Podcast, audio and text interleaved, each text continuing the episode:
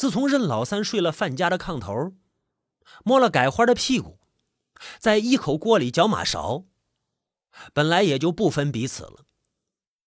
任家那二亩地就挨着范家的地，就算是一家的地了。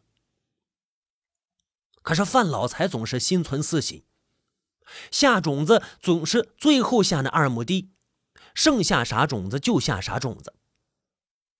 这白玉兰种子下到最后，有种子没有半肥了，任老三也就少了半肥浸泡种子这一工序。当时任老三想啊，反正是种子呢，就是要长穗的。于是呢，就在二亩地上下了种，没想到这二亩地上麦子长着三寸长的穗子。任老三就知道，问题呀是出在半肥上。他就回忆从包头回来，路过路过大佘太，晚上歇在车马大殿，正好大殿门口戏台子在唱二人台。那任老三和范老财也挤进人堆里凑热闹。戏演的是刘干妈探病，里边老小两旦插科打诨。老旦是男扮女装，大脚板子塞进了金莲鞋壳里，活像一只驴蹄子。那小旦呢，像一个搪瓷人儿，腔调是奶声奶气，小腰能扭出水来。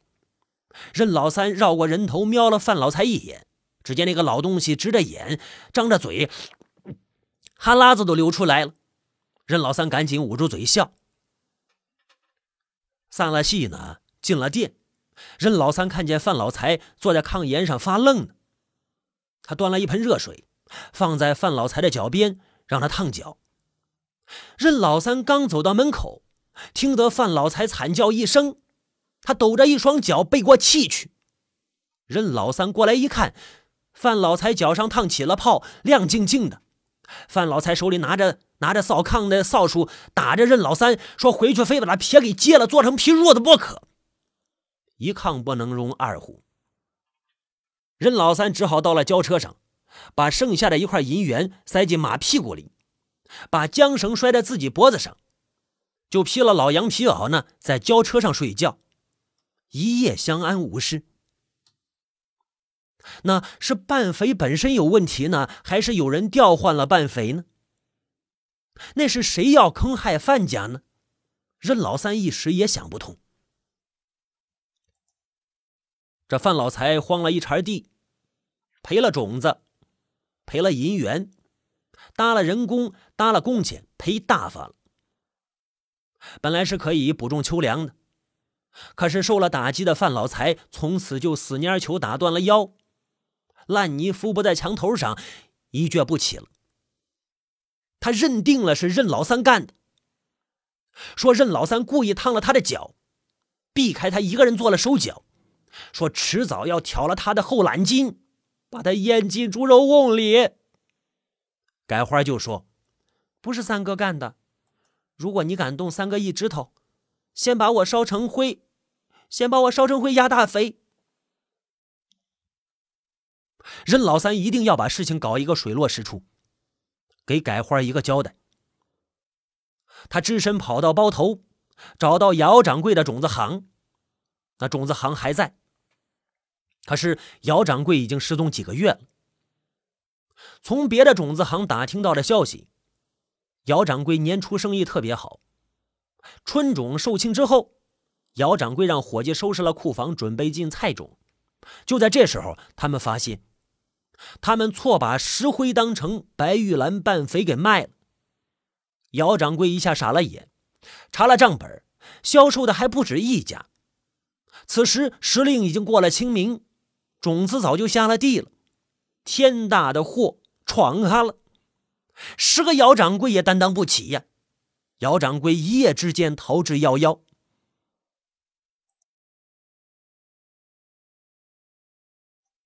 任老三回到家里，肚子饿得猫叫。一揭锅盖，一锅焖面还冒热气儿呢。炉膛里的火刚刚熄了，任老三吃了个底朝天。这锅焖面条太香了，里边有腌猪肉，还有青豆角，香他脑门卤啊！吃完打个饱嗝，就吃他老范家的腌猪肉，让他冤枉我嘞。任老三呢，挺在热炕上，心里琢磨着：天黑了，改花一准来。把他包头打探来的情况呢，全部告诉改花。哎呦，炕太暖和了，肚子里的肠子太舒坦了。任老三就睡过去了。半夜里，门吱扭一声开了。任老三看到一个黑黢黢的影子站在门槛上，喘着一粗麻绳的恶气。哎，任老三憋出一个响屁，翻个身呢，又要睡去。范老财悠悠的说话了：“任老三，你要是承认了是你干的，我就告诉你，你娘是咋死的。”你说甚？任老三翻起身来，盯着门口的一团黑。我说：“你要是承认是你干的，我就告诉你，你娘是咋死的。”任老三毫不犹豫的，一字一顿的说道：“白玉兰种子的事，是我任老三干的。你想知道你娘是咋死的？是让我范老财日死的。”于是，两个男人就隔着一堵墙，霍霍的磨菜刀。改花跪在他们中间，先剁了我吧。于是，两个男人就发了毒誓，任范两家从此断门绝户，老死不相往来。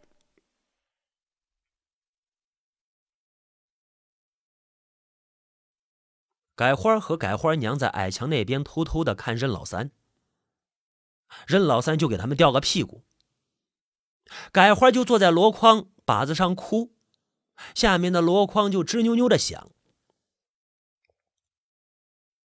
范老财在任家那二亩地和范家的地之间呢，打了一条高高的地眼，意思是泾渭分明，井水不犯河水了。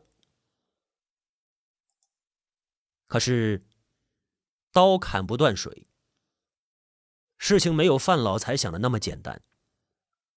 每到任老三爹娘的忌日，就有两口榆木棺材放在范家的窗户下面，没有刷漆。没有刷漆，当地人管这种棺材叫素棺材。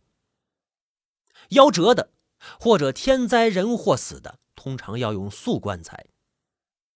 这两口盛气凌人的棺材，霸道、逼物，像两道咒语直击范老财的天灵盖。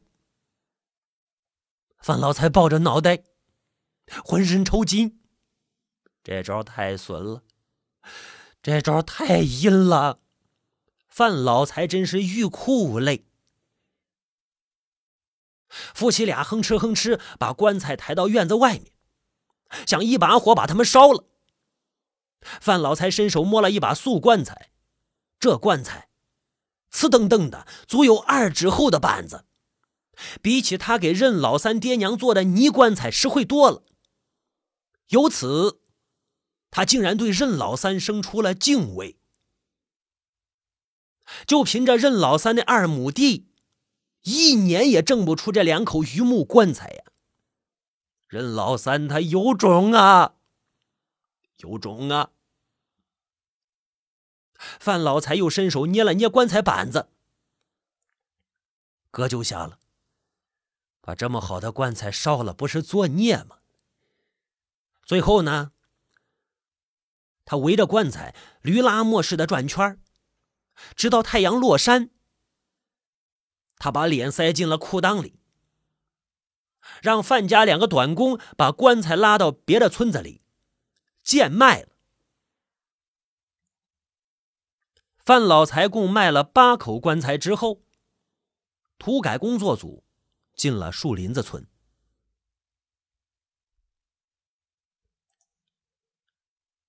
树林子村是一个新的移民村，统共呢几十户人家，超出百亩土地的有三户，一户是家里人口多，平均占有土地少，有劳动能力的都参加劳动，成分定成了富农。这第二户呢，家里人口少，平均占有土地多，常年雇佣长短工，那成分就定成了地主。下面就是范家了。土改组的组长是个女的，齐耳短发，列宁装，哎，细腰，人没来，胸脯先到了。组员是村里选出的几个农协委员，除了田二爷的儿子田喜在村里有威望。剩下的都是村里最穷的人，全村人呢，都坐在场面上，啊，场面呢就是打粮的地方，坐在场上，评定范老财家的成分，什么成分呢？女组长说的是官话，基本意思是呀，根据土地改革法和绥远土地改革实施办法，我们要放手发动群众，依靠贫农。雇农巩固团结中农中立富农，彻底消灭地主阶级封建势力。贫雇中农团结起来，打倒地主阶级，实现耕者有其田，解放农村生产力，发展农业生产。好了，接着往下呢，这田喜把范老财家的五大财产情况进行了汇报。哎，范家占有土地数量两百亩，四口人。耕牛六头，猪两头，羊三十只，房屋两间，农具百件。根据河套地多人少的情况，人均占有五十亩地，那算是地主了。那要是在口里，那就是大地主了。剥削的情况呢？农协算过了，范家近三年内只有一个半劳力，二百亩地创造的价值一半属于。雇佣的短工，所以范家对短工的剥削占全部利润在百分之二十五以上。这问题的关键是，范家有劳动能力的人都在付出主要劳动，也没有雇佣长工。根据政策呢，地主的标准是占有土地巨大，剥削超过全部收入的百分之二十五，自己不劳动或者每年劳动不足四个月，常年雇佣长短工劳动。这。女组长就说了：“啊，大家议议，看范家平富农合理还是地主合理？”大家七嘴八舌的就说了：“有人说这占有的土地量这够上地主了，近三年也雇佣了短工了，就产生了剥削了。”也有人说了：“哎呦，那范老财瘦的快成一张羊皮了，要不是这几年身子不行啊，他绝舍不得雇佣短工，那就没有剥削了。”问题是土改政策，那就看近三年的土地占有和剥削情况。如果近三年把过去的万贯家产给当光了，那就是贫农了。反正呢，范老财这样的情况，化成地主，他有点亏。最后呢，工作组综合了土改政策大家的讨论，集中了意见。范家占有的土地已是定数。如果近三年范家有劳动能力的人都参加了劳动。也没有雇佣长工，那应该是富农。如果近三年内范家有劳动能力的人不参加劳动，只雇佣了长短工劳动，那就产生了巨大的剥削，那就应该是地主。范家三口人，木头似的坐在麦秸垛上，像三个呆头呆脑的面口袋。范老三还破天荒的穿了一件新衣裳。他就寻思着见那么多人呢，是吧？穿件新衣裳。他听得人们都在说范家的地，哎，在说政策。范家的地什么什么政策？不是自个儿家的地，我知道啊，汗珠子伺候出来的呀。啊，这等于他费劲巴叉养出来的儿子呀。那地就是我儿子呀。那至于政策，那他就很懵懂。政政策是个啥呀？是啥啥啥玩意？谁定的？他看到土改组长，那个不知道是吃啥长大的，哎呦，细皮嫩肉的女人。一说政策呢，他就抖动着手里的一个白皮子本本哦，他想着政策可能就是一个本本是这个本本要把它化成地主成分。地主，地主，那就是地的主人。可为什么一成了地主，那地就要分给没地的人呢。那他们不就成了地主了吗？那我撅着屁股开荒洗地的时候，他们咋靠着墙根晒太阳呢？嗯，任老三呢，坐在石碾上昏昏欲睡。他有个毛病，在大太阳底下，要不就得干活，要不就得打盹还有一个原因就是呀，范老财家是不是地主，与他没有关系。所以呢，他想睡觉。这时候呢，听得农协代表田喜说话了：“任老三，你们一家子坐一搭去。”他的手指着改花一家坐着的麦垛。任老三巴咂了一下嘴角的哈喇子，说话了：“ 什么一家子呀？他们姓范，我姓任。”我为甚要跟他们坐在一搭呀？哎，工作组的人抬起头来，疑惑的看着田喜。田喜从怀里掏出了一张麻纸来，抖动着说话了：“你的户籍和范家在一起，白纸黑字是换了官押的。你吃人家饭，睡人家炕，啊，那就是一家子。哦，这会儿要划成分了，你就跟人家不一家了。”原来啊，傅作义的三十五军进驻河套的时候，整理了新的保甲制度，登记了固定的河套居民的户籍。当时村里人都认为任老三是范家儿子，就把任老三的户口和范家合到一起，成为一家人了。不是，任老三一下子急红了眼了，跳到工作组跟前就说话了：“你们看不见任家和范家隔着一人高的院墙吗？”你们就看不见任家的二亩地和范家的地打着二尺高的地眼吗？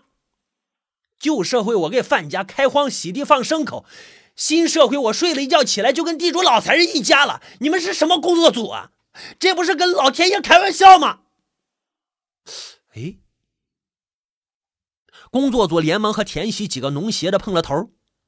田喜把任老三和范家二十年的家长里短告诉了工作组。嗯嗯嗯。女组长站起来维持了会场，说话了。任家和范家这种情况呢，在土改工作中还没有遇到过。我们研究了任范两家的实际情况和土地改革的政策。任老三可以和范家分开来划分成分。这看似简单的一句话，却掀起了千层浪来。任老三不是范家人，可以单独划分成分。凭着任老三的二亩地，肯定是贫下中农。那范家的人均占有土地量就发生了变化了呀。范家如果是四口人，人均占有土地五十亩；如果范家是三口人，人均占有土地六十多亩。更为严重的是，这么多年了。这任老三和范家是什么关系？嗯，如果他们是一家人，任老三就是范家的有效劳力，范家主要是自食其力，剥削量很小。如果他们不是一家人，任老三从一敲头高的时候就开始给范家干活，那任老三不就是范家的长工吗？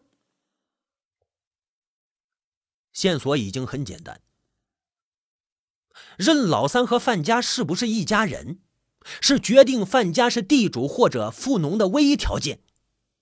富农是中立的对象，而地主是人民的阶级敌人，这之间的差别相当了得。范老财是个慢性子人，他也逐渐听明白了。他扶着老婆的肩膀，颤悠悠的站起来。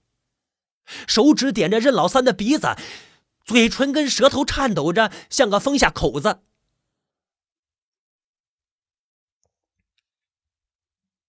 你不当我范家人，我不勉强。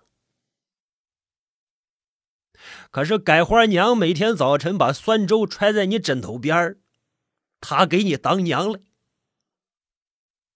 改花每天上午把焖面条给你送地头上。可怜我娃心在你身上了。你身上的衣裳，脚上的鞋，哪一件不是这可怜娃半夜遨游点灯一针一线缝出来的？人要讲良心呐！范老财拍着自己腔子，眼泪涌出来了。树林子村的乡亲们不好意思的低下头，毕竟是乡里乡亲。谁跟谁也没有仇。接着，范老财又说了一句话。后来这句话让他后悔的寻死都找不到地方。你爹娘老子死了，全村人不给借棺材，是我范家出了棺材送了殡。